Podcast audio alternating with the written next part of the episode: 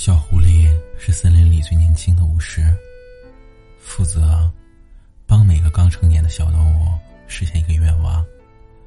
他披上黑斗篷，一个人住在一处偏僻的木屋里。小狐狸趴在窗边，看着外面的花草蝴蝶。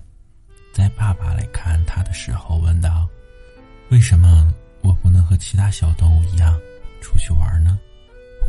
说：“你是被选中的孩子，有更加重要的任务去完成。”小狐狸似懂非懂的点点头。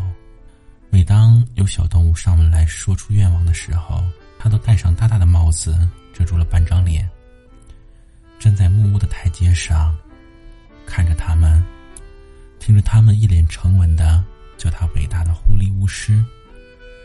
就这样。年轻的巫师，一个人住在木屋里。过了许多年，他为了打发无聊的时间，就在屋子周围捡回来很多小树枝。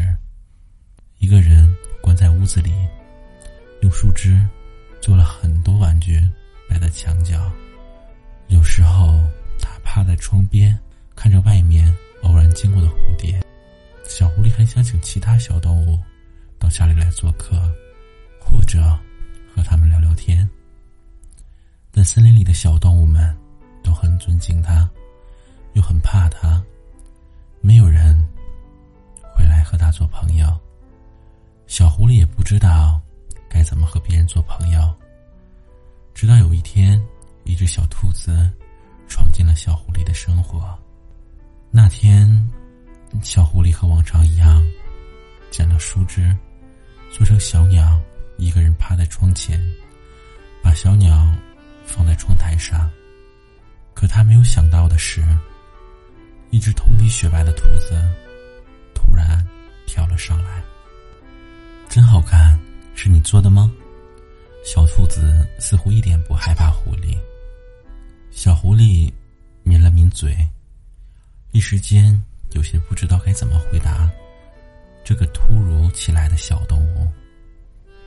是我做的，我还有好多呢，你要看看吗？小狐狸试探性的回了一句。小兔子点了点头说：“好啊，你真厉害。我从下面的动物城来了，他们说森林里有很多厉害的小动物，果然是这样。”小兔子说着，就跳下了窗户，绕到了门口，用爪子拍门。先生，我可以进去吗？小狐狸绕过去，把门打开，低头看着地上小小的一团。你为什么不直接从窗台进来呢？那可不行，我妈妈说了，做兔子呢，要光明正大，怎么可以有门不走，走窗户呢？小兔子背着手，正经的说道：“小狐狸觉得这只兔子很有意思，似乎和森林里那些小动物不太一样。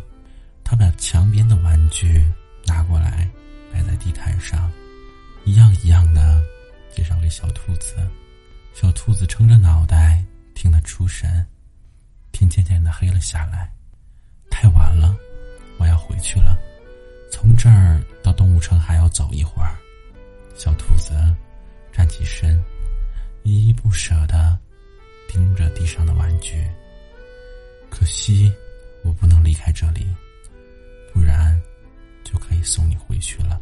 小狐狸抿了抿嘴，从地上拿起个树枝做的玩具，递给小兔子：“这个送给你，路上要小心一些。你还会来玩吗？”“会的。”小兔子看着手里的玩具，开心的跳到沙发上。我明天还可以来吗？我想看看你是怎么做出这些玩具的。当然可以。小狐狸开心的送小兔子出了门。后来，小兔子和小狐狸曾在一起，在这间木屋里生活了很久。当然，那是之后的故事了。